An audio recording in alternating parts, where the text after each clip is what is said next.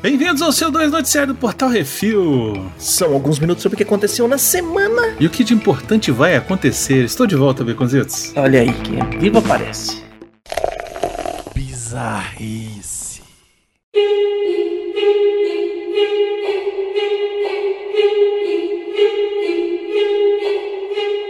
Deu ruim. Coreia do Sul. O sucesso da série Round 6 ou Squid Game da Netflix acabou sendo um problemão para o Sr. Kim. Na série, um cartão de visita com formas geométricas e um telefone é entregue aos potenciais participantes. Só que o que acontece é que o número de telefone existe e pessoas Puta merda. E pessoas ao redor do mundo estão ligando pro Sr. Kim, que tem esse número de telefone comercial faz mais de 20 20 anos. Uhum. Segundo a vítima, são ligações 24 horas por dia que atrapalham seu trabalho e seu descanso. A produtora Siren Pictures reconheceu o erro e ofereceu 847 dólares. 800, Uhum. 847 dólares como indenização? Isso. 847?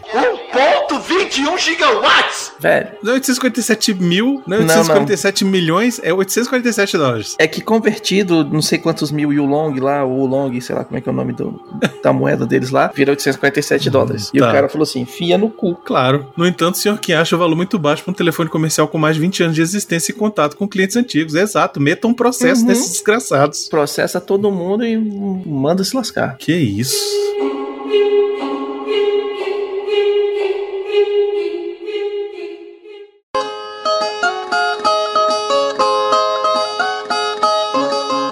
Casos de família. Canindé, Ceará, Brasil. Uma bicha retada mandou matar o marido depois que descobriu que o raparigo tava de fuleiragem com a filha e com o namorado dela. Caraca, eu vi isso aí, velho. Quando descobriu a metelança, Maria Aparecida Barroso buscou um jagunço para dar o fim na vida de Jaelson Oliveira. Que que é isso? O jagunço deu de disparar uns papocos no marido e na filha, na frente de casa. Ambos foram socorridos e sobreviveram. Os valorosos capturaram o matador e seu assistente e agora investigam o caso. Meu Deus do céu, cara. Tem de tudo nessa história, né, velho? Uhum. Isso dava, um- dava uma série da Globo, dava um, dava um filme. Ariano Suassuna. É, exato.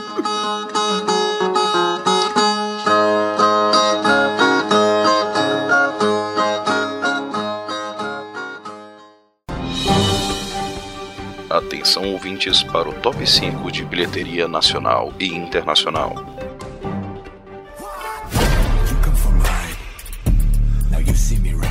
Muito bem, vocês vamos para o top 5 de bilheteria nacional do cinema. Em primeiro lugar, Shang-Chi e a Lenda dos Dez Anéis continua arrecadando milhares de reais aí. Fez nessa semana 3 milhões e 75 mil 738 reais. Olha só que beleza, hein? É, mas o- essa hegemonia dele acabou, porque esse final de semana passado começou James Bond, vocês vão ver. E vem o Venom aí. Uhum. Em segundo lugar, Patrulha Canina fez mais 1 milhão 209 mil reais. Em terceiro lugar, A Casa Sombria fez mais de 940 mil reais. Em quarto lugar, o Escape Room 2 Tensão Máxima fez quase 700 mil reais. E em quinto lugar, Maligno fez 379 mil 636 reais. Lembrando que a maioria dos filmes tem crítica lá no portal refil.com.br. E no top 5 de bilheteria dos Estados Unidos, nós temos Shang-Chi e a Lenda dos Dez Anéis, continua na primeira colocação com 13 milhões de dólares, já no total de quase 200 milhões de dólares. Muito bem. Em segundo lugar, Dear Evan Hansen, com 7 milhões e meio de dólares, lançamento da semana. E em terceiro lugar, Free Guy assumindo o controle, continua no top 5, não entendo como, com mais 4 milhões e 100 mil dólares, já no total de 114 milhões e 121 mil doletas. Em quarto lugar, a lenda de Candyman, Candyman, Candyman, com 2 milhões e meio de dólares, já num total de 58, quase 59 milhões de doletas. E pra fechar o top 5, Cry Macho, o filme que o Brunão adorou, com 2 milhões e 47 mil dólares, já num total de 8 milhões e 200 mil dólares.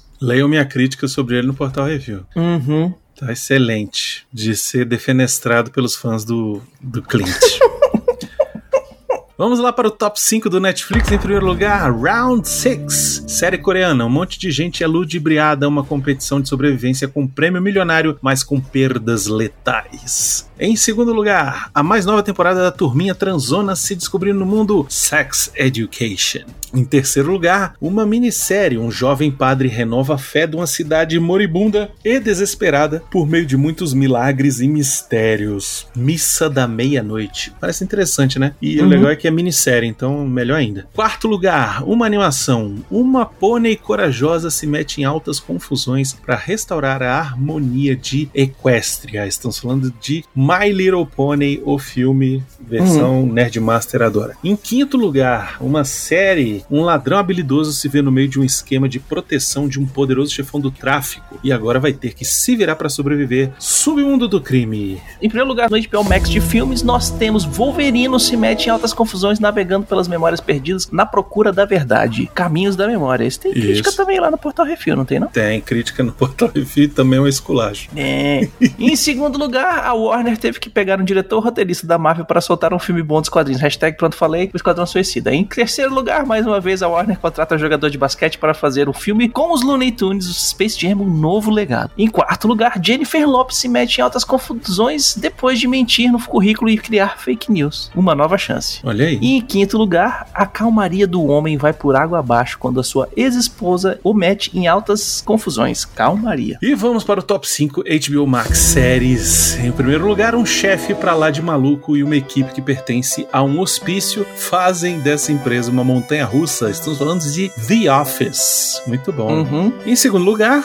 uma adaptação melhor do que a do cinema, Constantine. Em terceiro lugar, uma versão do Karate Kid feita com Kung Fu que parece ser legal e é tipo um suco do Chaves. Uhum. Kung Fu. Em quarto lugar, Cyborg junta uma turma da DC para formar a Patrulha do Destino e se meter em altas confusões. Estamos falando de Doom Patrol. E em quinto lugar, dois anjos se metem em altas confusões para fazer um casal se apaixonar e assim salvar o mundo. Miracle Workers. Eu já assisti a primeira temporada de Miracle Workers, é muito legal. É Olha muito divertida, vale a pena. Selo de aprovação do Brunão. Que é isso. Só não vi a segunda temporada ainda, mas parece que tá divertido. Tá, tá, tá na fila aqui.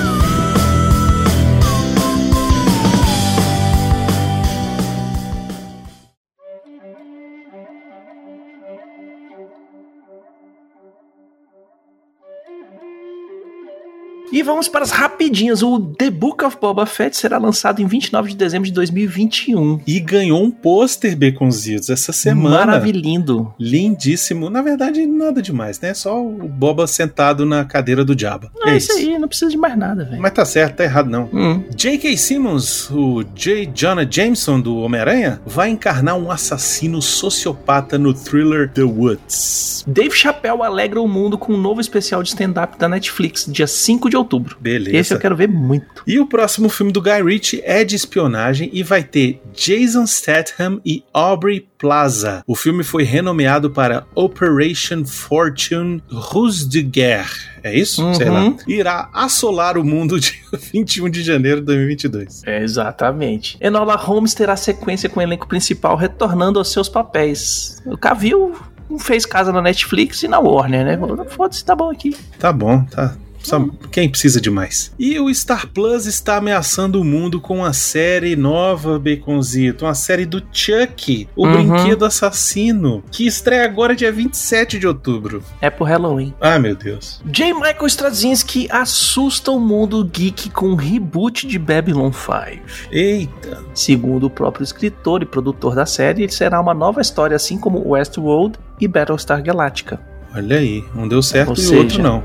Uhum.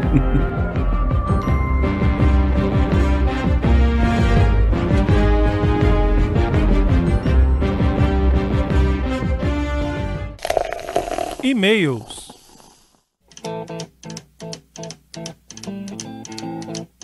Muito bem, se você quiser seu e-mail ou comentário lido aqui, mande um e-mail para portalrefil.gmail.com. Comente no episódio dos programas da semana ou nos posts do Instagram, arroba portalrefil, que no próximo CO2 a gente lê. Vamos começar hum. aqui por um comentário no que isso assim 239 de Midsommar. O Rafael Beraldo Dourado, sempre ele, mandou uma correçãozinha aqui. O Baconzitos parece ter cometido um, aspas, erro de digitação, fecha aspas, ao citar os rituais nórdicos como ateus. O termo para tudo que for religioso de alguma forma, mas não for cristão nesse caso, é pagão. Tá certo ele. Não sei se chega a identificar ateísmo como um tipo de paganismo, mas acho que vale a pena destacar essa diferença. Já sobre identificar os jovens como mal informados por irem no ritual, convenhamos, quem que em pleno século XXI vai achar que numa comunidade hippie sueca, convidado por um amigo de faculdade, vai acontecer sacrifício humano? Mesmo que isso fizesse parte Uhum. da história da comunidade do passado remoto. Fosse numa aldeia da Polinésia ou aldeia da Amazônia, algo mais distante da civilização ocidental, o potencial de risco poderia até ser considerado, mas eu mesmo acharia difícil de acreditar que acontecesse, ainda mais se o convite fosse feito por alguém que estava convivendo comigo e que, posso supor, compartilhasse os mesmos preceitos de certo e errado. Aí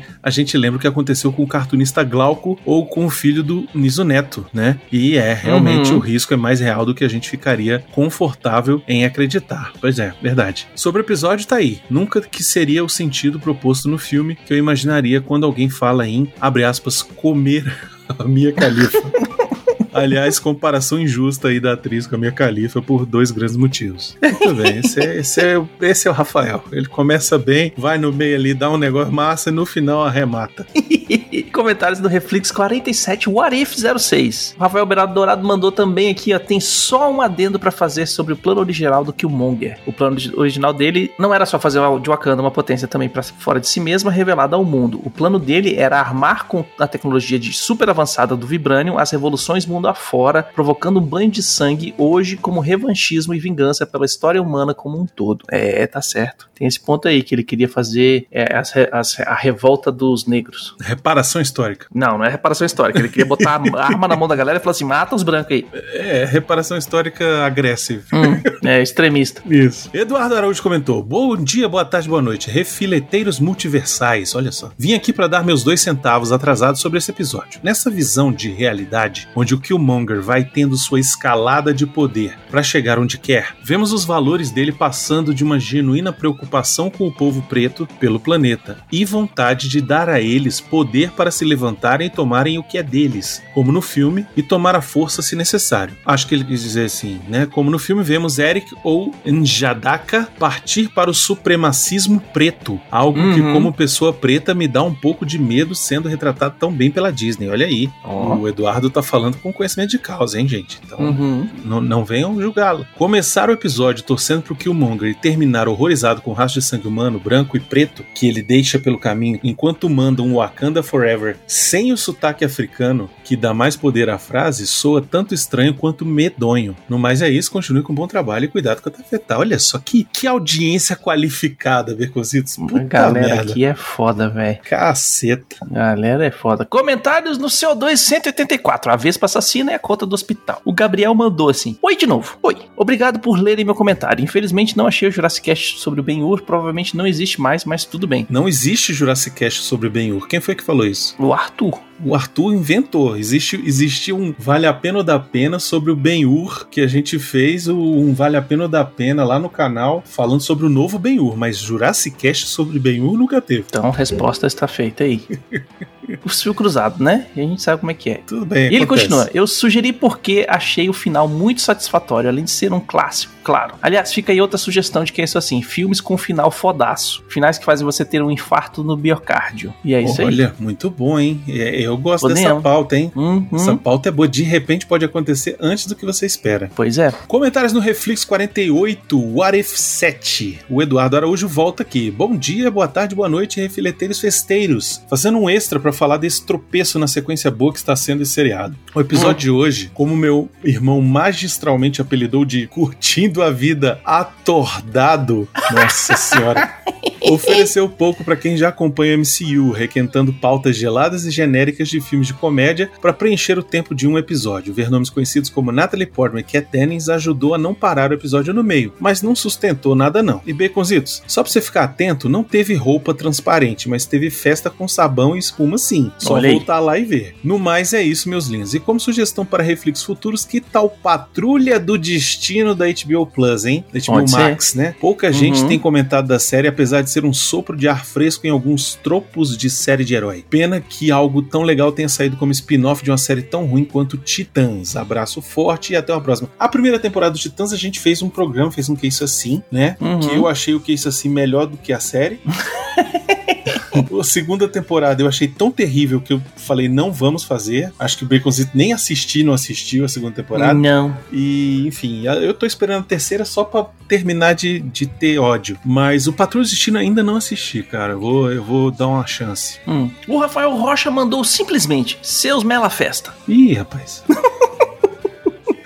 E a Adriana comentou: Oi, fica a minha sugestão de série Zoe e sua fantástica playlist disponível na Globoplay. Olha aí, ô Adriana, fala mais um pouquinho sobre o que é a série pra gente, pra gente Hum. saber, né? Pra gente ter uma ideia aí, pô, né? É, eu já, já aviso que eu não tenho Globo, Globoplay. Eu te empresto a minha senha. Se, se, se alguém da Globo quiser patrocinar aí, a gente, a gente aceita. E o Rafael Beirado Dourado mandou mais um comentário falando assim: seguinte, eu fico muito incomodado com tanta gente não gostando desse episódio tão divertido. Não só por todas as participações especiais, como por me lembrar do terceiro livro ou o segundo da trilogia de cinco do Guia do Mochileiro das Galáxias, onde os protagonistas Arthur Dent e Ford Prefect vão para uma festa que já está durando anos e que se tornou móvel e estava consumindo todos os recursos do planeta onde acontecia. E que, lá no livro, também tinha como um dos integrantes da festa o próprio Thor, numa versão de personalidade muito próxima do deste. E quando eu li isso aqui, velho, eu falei assim: caralho, velho, é mesmo. O nego viajou no Guia do Mochileiro das Galáxias. É, parabéns pra eles.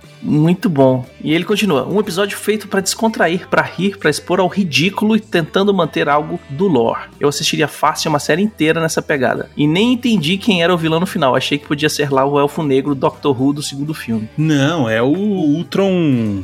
Visão, é o Ultron tomado pelo Visão que apareceu no episódio seguinte e fez esse episódio melhorar pra caceta, Eita, nós. né? Outro querendo. Aí agora ele tá fazendo sentido. Mas isso não vamos comentar hoje, vamos comentar quarta-feira no episódio do Reflex. Uhum. Queria agradecer a todo mundo que mandou mensagem, todo mundo que mandou comentário, todo mundo que mandou e-mail. Vocês são sensacionebas. Né, E é legal ver que o pessoal tá assistindo os episódios escutando Reflex junto, né, cara? Que toda vez manda mensagenzinha, pô, eu vi isso aqui, pô, vocês esqueceram aquilo ali e tal, não sei o que. Eu acho massa isso aí. Exato. Muito legal. Continue, é continue. A mesmo. gente adora. Exatamente. E é isso aí, sugestões e críticas é só mandar um e-mail para portalrefil.gmail.com, arthur.portalrefil.com.br, baconzitos.portalrefil.com.br ou brunão.portalrefil.com.br. É muita gente. Quer mandar alguma coisa pro refil? Coisa física, tá? Tipo Uhum. uma- uma- um aparelho novo pro Baconzitos, pra ele arrumar a arcada dentária dele. Pode mandar. Portal Refil, Caixa Postal 4450, CEP 70 842 970, Brasília DF. E queremos agradecer a todos os nossos ouvintes, que sim, vocês estão falando para as paredes, e agradecer imensamente aos nossos patrões, patroas, padrinhos, padrinhas, madrinhas, madrinhas e assinantes do PicPay, que sem vocês a gente não tem como manter o site no ar, provendo entretenimento para geral. Lembrando que todos os podcasts do Portal Refil são um oferecimento dos patrões do Refil. É isso aí, não esqueça de dar seu review, seu joinha, compartilhar nas redes sociais, é tudo arroba Portal Refil, e até semana que vem, Brunão. Até, Baconzitos, até. Talvez seja até comigo, viu? Porque o Arthur. Mandem, mandem Genkidama pro Arthur, galera. É, ele Genkidama tá pro Arthur. contundido. que ele tá passando por um momento difícil aí de saúde. É, Uhum. nada, nada assim muito complicado. Nada muito sério. né? Mas é um negócio que tá incomodando ele. O bichinho não consegue sentar, não consegue dormir, não consegue Hum. respirar direito. Mentira, isso aí consegue. Mas não consegue fazer outra coisa a não ser sentir dor. Então,